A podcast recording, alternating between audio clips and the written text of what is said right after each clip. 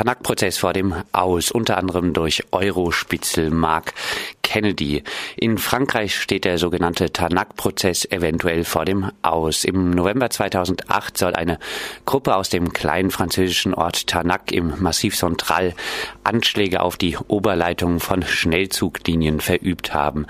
Die Anschläge standen wohl im Zusammenhang mit einem geplanten Castor-Transport vom französischen La Hague nach Deutschland. Bei der folgenden im medialen Fokus stehenden Polizeiaktion wurden 20 Personen festgenommen, von denen neun in Haft behalten wurden. Einige kamen nach drei Wochen wieder frei. Im Fokus stand folglich der vermeintliche Redelsführer Julien Coupard. Er blieb weitere sechs Monate in Untersuchungshaft. Die ganze Zeit wird im Zusammenhang mit dem Tanak-Prozess von einer anarcho-autonomen Terrorvereinigung fabuliert. Der Vorwurf der Bildung einer terroristischen Vereinigung steht auf wackeligen Beinen. Jetzt wurde bekannt, dass auch Mark Kennedy, der englische Spitzel, der vor seinem Aufliegen europaweit linke Bewegungen ausgeforscht hatte, eine Rolle im Tanak-Prozess gespielt hatte.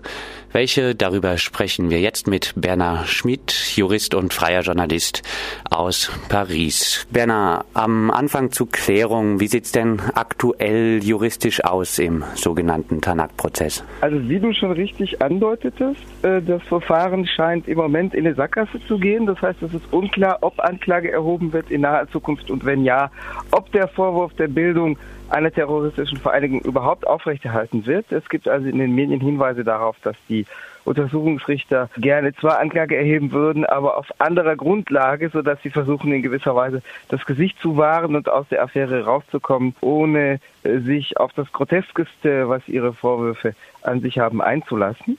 Also die Vorwürfe lauteten ja bisher auf Bildung äh, beziehungsweise im Falle von Julia Coupard auf Redelsführerschaft, auf Anführung bei einer terroristischen Gruppe. Das sind übrigens zwei unterschiedliche Sachen, was du sagst. Der Anschlag durch AKW-Gegner mit Hakenkrallen auf Oberleitung bei bestimmten Bahnlinien und das, was dieser Gruppe vorgeworfen wird. Also es geht zwar um dieselben Hakenkrallenanschläge, aber die Motivation ist eine unterschiedliche. Es wurde also dieser Gruppe, die unter anderem aus der Landskommune in Tanak im Zentralmassiv besteht, aber auch aus Menschen in Paris und oder im Raum Paris und in Rouen in Nordfrankreich wurde vorgeworfen, sie hätten diese Anschläge begangen, aber in Umsetzung eines Revolutionskonzepts das sich niederschlagen soll in dem Büchlein, das auch in Deutschland im Feuilleton viel Rezeption erfahren hat, der kommende Aufstand, L'Insurrection qui vient.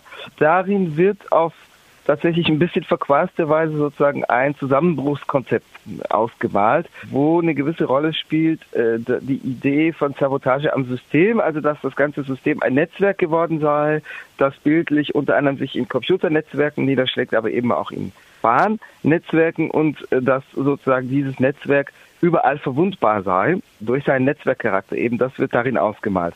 Und was die Ermittler sich zusammenkonstruierten, dass sozusagen die Anschläge mit Hakenkrallen auf die Bahnlinien der konkrete Niederschlag dessen seien, dieses Konzepts. Äh, das Erklärungs der Erklärungsansatz, dass es um Anschläge von AKW-Gegnern gehe, einerseits um die Kosten für den Castor-Transport vom November 2008 in die Höhe zu treiben und andererseits auch in Erinnerung an den Jahrestag des Todes von Sébastien Trion, der im November 2004 starb, bei einem anderen Castortransport, der also durch einen Zug überrollt wurde.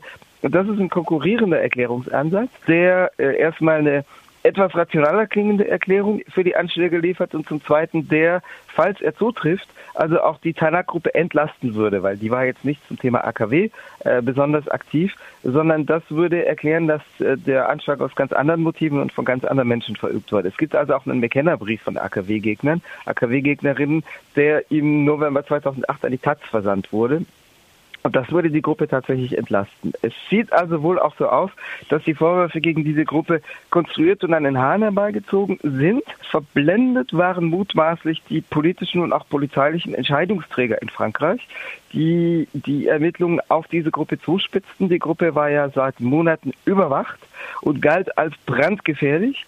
Äh, eine der Ursachen dafür ist tatsächlich das Wirken dieses Eurospitzes Mark Kennedy, also eines britischen Polizeibeamten, der undercover als verdeckter Ermittler arbeitete, in der globalisierungskritischen äh, Szene bei AKW-Gegnern und AKW-Gegnerinnen, bei Antifaschisten, Antifaschistinnen und der immer Räuberstories, Räuberpistolen als Berichte lieferte, oder nicht immer, aber des Öfteren, um seine eigene Bedeutung äh, zu unterstreichen. Und seine eigene Bedeutung unterstrich er eben durch äh, die Hervorhebung der vermeintlichen Gefährlichkeit der von ihm Beobachteten.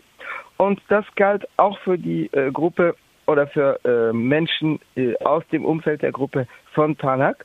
Mm, es fand im Februar 2008 ein Treffen in Nancy in Ostfrankreich statt, wo anarchistische Menschen verkehrten. Und im, in einem nachträglich veröffentlichten Bericht von ihm behauptete dieser Spitzel äh, Mark Kennedy eben, dass dort über die Anwendung von Explosivstoffen, von Sprengstoff diskutiert worden sei und dass das auch ausprobiert worden sei am Rande des Treffens. Daran glaubt nun heute niemand mehr, weil die das Wirken dieses Spittels ist inzwischen in Frankreich auch öffentlich. Das wurde erst in Großbritannien öffentlich im Oktober 2010, weil er enttarnt worden ist durch Umweltschützer, in deren Milieu er sich bewegt hatte. Und es folgten dann in Frankreich Veröffentlichungen im Februar 2011 zum Beispiel im bürgerlichen Wochenmagazin L'Express.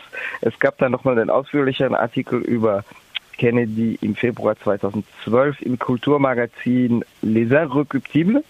Kennedy ist auch Gegenstand in einem Buch, äh, das der Journalist Dufresne äh, veröffentlicht hat, Daniel Dufresne, äh, das heißt Tarnac Magasin General. Also Magasin General ist der Name äh, des Einkaufsladens, den die, äh, den die, Tarnac, den die Landkommune in Tarnac unterhalten hat.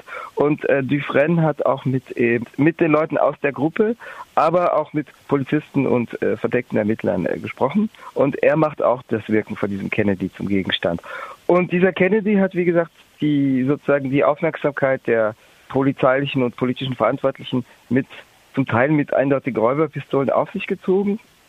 Und es gab gleichzeitig eine gewisse Besessenheit, eine gewisse Obsession äh, bei manchen dieser politischen und polizeilichen Entscheidungsträger. Also zum Beispiel die damalige Innenministerin äh, Michelle Alliot-Marie war felsenfest davon überzeugt, dass ein größerer linksterroristischer Anschlag, ein größeres Attentat von links auf französischem Boden bevorstehe. Und sie war wiederum verrückt gemacht worden durch Alain Bauer. Alain Bauer ist ein Typ, der eben als Berater im Innenministerium arbeitet, der aber auch Firmen unterhält, mit denen er Sicherheitstechnologie vertickt, zum Beispiel Überwachungskameras.